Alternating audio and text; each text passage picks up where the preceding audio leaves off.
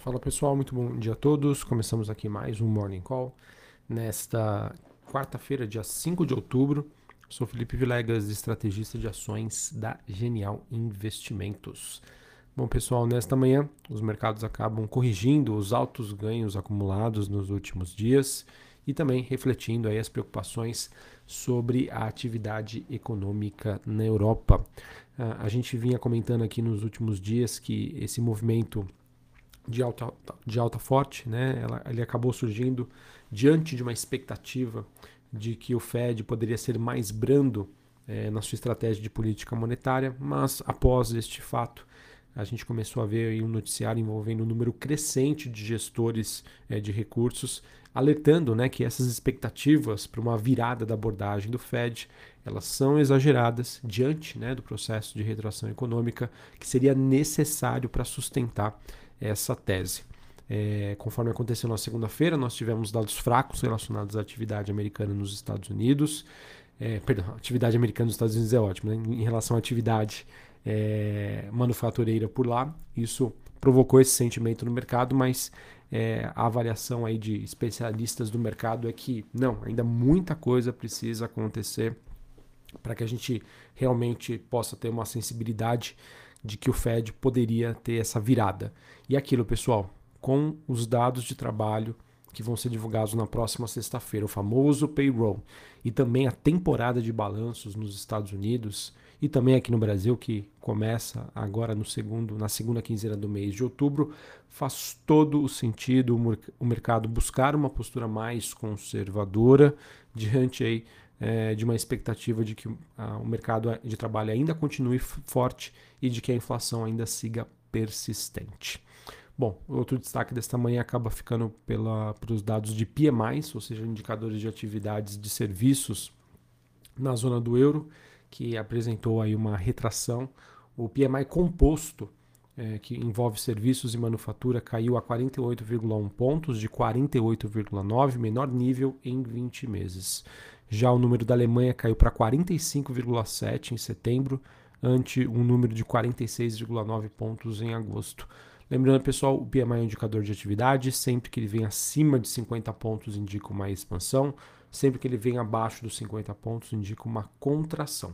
Quanto mais distante de, de 50 pontos, mais intenso esse movimento. Então, realmente, a gente acaba tendo um cenário que segue bastante desafiador na Europa. Não é à toa que Bolsa de Londres cai neste momento 1%, em Paris, na França, queda de 0,79%, mesma movimentação para a Bolsa de Frankfurt, na Alemanha. Olhando os futuros norte-americanos, S&P recuando 0,74, Dow Jones queda de 0,77 e a Nasdaq caindo 0,73. VIX, que é aquele índice do medo, alta de 1,14, 29,40 pontos. Dólar Index ou seja, o dólar contra uma cesta de moedas se valorizando, alta de 0,70, taxa de juros de 10 anos nos Estados Unidos voltando a subir, alta de 2% a 3,69, Bitcoin subindo 0,73, ele que está ali na faixa dos 20 mil dólares a unidade. Bom, em relação ao petróleo, pessoal, petróleo que acabou sendo um ativo bastante especulado nos últimos dias. Neste momento, o contrato negociado em Nova York é, subindo 0,84 na faixa dos 87 dólares o barril. Importante dizer que hoje a gente vai ter a reunião da OPEP+, que, deve, que vai definir a quantidade mensal produzida de petróleo para os próximos meses. Ontem a gente teve um avanço significativo é, da commodity, é, o mercado que começou a especular que o cartel da OPEP estaria cogitando um corte de até 2 milhões de barris por dia em vez de um milhão que foi, digamos, especulado anteriormente. Então vamos aguardar, porque essa movimentação positiva do petróleo ela aconteceu é, por conta dessa expectativa de um corte de até 2 milhões. Ou seja, se vier a mais, mais cortes, o petróleo sobe mais. Se vier um número menor do que isso, o petróleo pode realizar, ou seja, a gente pode ver uma queda dos preços. Em relação aos metais industriais negociados na Bolsa de Londres, cobre recua 1,19, níquel sobe 1,34, minério de ferro na Bolsa de Singapura tem, teve a su, sua segunda alta consecutiva, mercado de olho aí nas medidas que foram adotadas pelo Banco Central chinês para estimular o setor imobiliário. Lembrando que durante essa semana a gente não tem mercado na China, eles estão passando aí por um feriadão semanal. É, a gente teve negociação na bolsa de Hong Kong, ela subiu 5,9%. Bolsa japonesa subiu, meio por cento, mas acredito que com essa menor liquidez envolvendo esses mercados, tanto de ações quanto de commodities, acredito que não, a gente não possa tomar nenhuma decisão é, ou ter isso como uma informação relevante é, sobre é, influência que isso possa ter em mineradoras e siderúrgicas. Tá? Então a gente vai ter que aguardar as movimentações da semana que vem, quando eles retornam do feriado. Sobre a agenda do dia, pessoal, falar nos Estados Unidos a gente tem uma agenda de indicadores importantes. Às 9h15 da manhã a gente vai ter dados sobre uh, a variação de, de, do setor de empregos, o ADP, que serve como uma proxy para o payroll da sexta-feira. Às 10h45 a gente tem a divulgação do PMI de serviços e às 11 horas da manhã índice de ISM de serviços, além também de dados sobre hipotecas, né, sobre o mercado imobiliário, ou seja, uma agenda bastante intensa na, até o meio-dia. Durante esta quarta-feira, presidentes né, do Fed de Minneapolis e de Atlanta participam também de eventos, mercado de olho nas palavras desses dirigentes. E só para a gente encerrar aqui essa parte internacional, também queria comentar um pouquinho sobre uma movimentação bastante expressiva que aconteceu ontem envolvendo as ações do Twitter.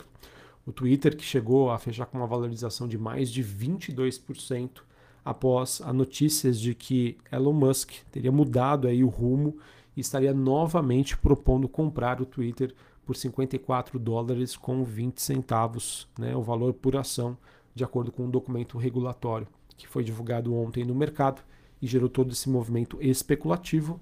Vamos acompanhar se isso realmente vai para frente, se isso avança. A novela do Twitter continua. Bom, falando agora sobre Brasil, é, mercado que segue né, acompanhando todo o desenrolar dos resultados do primeiro turno das eleições aqui no país. E os focos dos jornais acabam se concentrando na formação das alianças pra, para o segundo turno das eleições. A gente teve ontem né, o presidente Jair Bolsonaro é, sendo bem sucedido aí na construção de palanques aqui no Sudeste. Ele que teve ontem o apoio é, do Romeu Zema, é, do Castro no Rio de Janeiro e também do Rodrigo Garcia, que se aliou ao Tarcísio e, obviamente, acabou sinalizando o apoio ao Bolsonaro. É, essas, essas conversas aí acabaram sendo é, importantes ajuda aí na, na construção então dessa base nos maiores colégios eleitorais aqui na região sudeste. É, de acordo com dados, é, foi importante a gente avaliar que é, o Bolsonaro, comparando o número de votos que ele teve em 2022 e com 2018, aonde ele perdeu mais votos foi nas grandes capitais. Então isso acaba sendo um, um movimento importante dentro da estratégia dele. É, enquanto isso, uh, o ex-presidente Lula ele costurou aí uma aliança com o PDT de Ciro Gomes e estaria conversando também com a Simone Tebet e lideranças do PSD.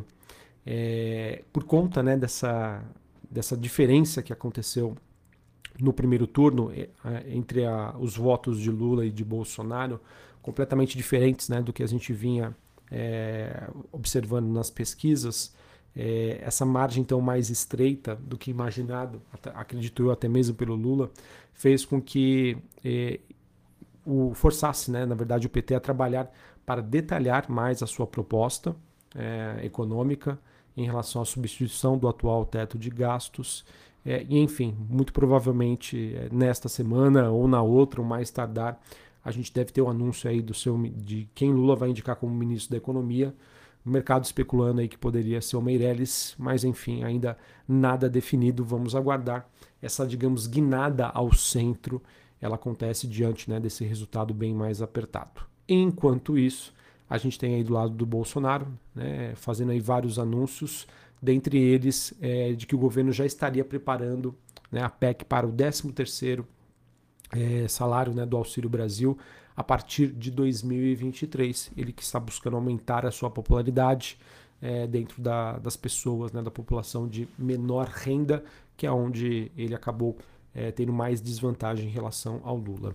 Sobre é, a agenda macro no Brasil, a gente tem às 9 horas da manhã dados sobre produção industrial, expectativa do mercado é de uma queda de 0,6%, comparando setembro contra agosto.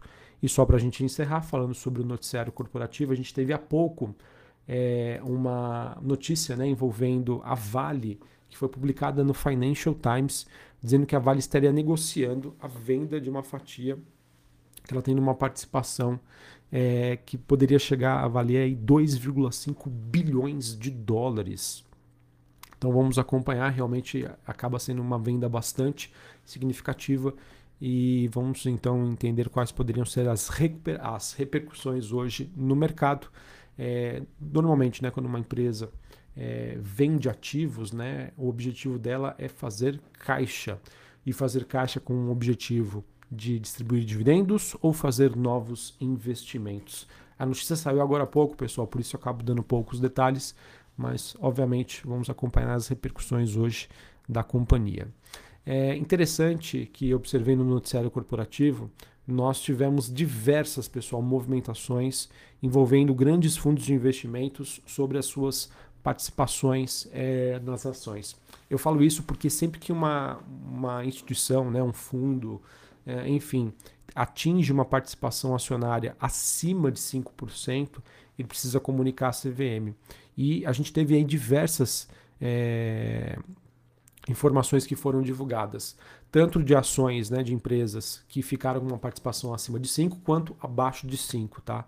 Então a gente teve é, movimentações envolvendo a Lupar, a CCR, a Cirela, é, PDG, enfim, achei bastante interessante essas movimentações. Aqui nós tivemos altas e baixas, é, mas importante dizer isso porque o mercado brasileiro está se mexendo. Acho que essa é a principal mensagem que eu queria passar para vocês.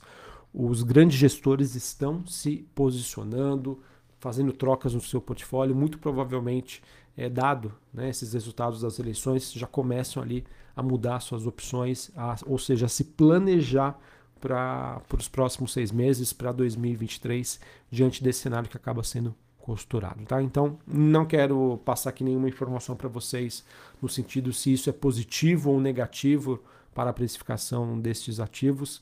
A minha mensagem é: o mercado institucional está se mexendo. Ah, acho que esse é o principal é, ponto para vocês. Obviamente, é, diante de uma maior clareza sobre o cenário eleitoral aqui no Brasil, quais são as suas possibilidades e também aguardando aí uh, o cenário externo. Beleza? Bom, pessoal, então era isso que eu tinha para passar para vocês. É, vamos acompanhar aí. Acho que a gente ainda deve contar com bastante volatilidade. Lembrando, sexta-feira, dados sobre o mercado de trabalho nos Estados Unidos, é a partir da, segunda, da segunda quinzena do mês de outubro começa aí a temporada de balanços. É, estou com um pé atrás em relação a esses resultados, tá, pessoal? Conforme já comentei com vocês, a gente não teve ainda uma manifestação aí do, desse cenário de inflação e de subida de juros nos Estados Unidos impactando os resultados corporativos. Os resultados do primeiro TRI de 2022 e do segundo TRI, em sua maioria, foram positivos, tá? Vieram acima das expectativas, com apenas as empresas sinalizando um cenário difícil à frente. Será que a gente vai ter uma, uma um impacto aí na, na, de revisão nos lucros? Vamos aguardar. Por enquanto, eu sigo bastante cauteloso em relação a isso. Um abraço, uma ótima quarta-feira e até mais. Valeu.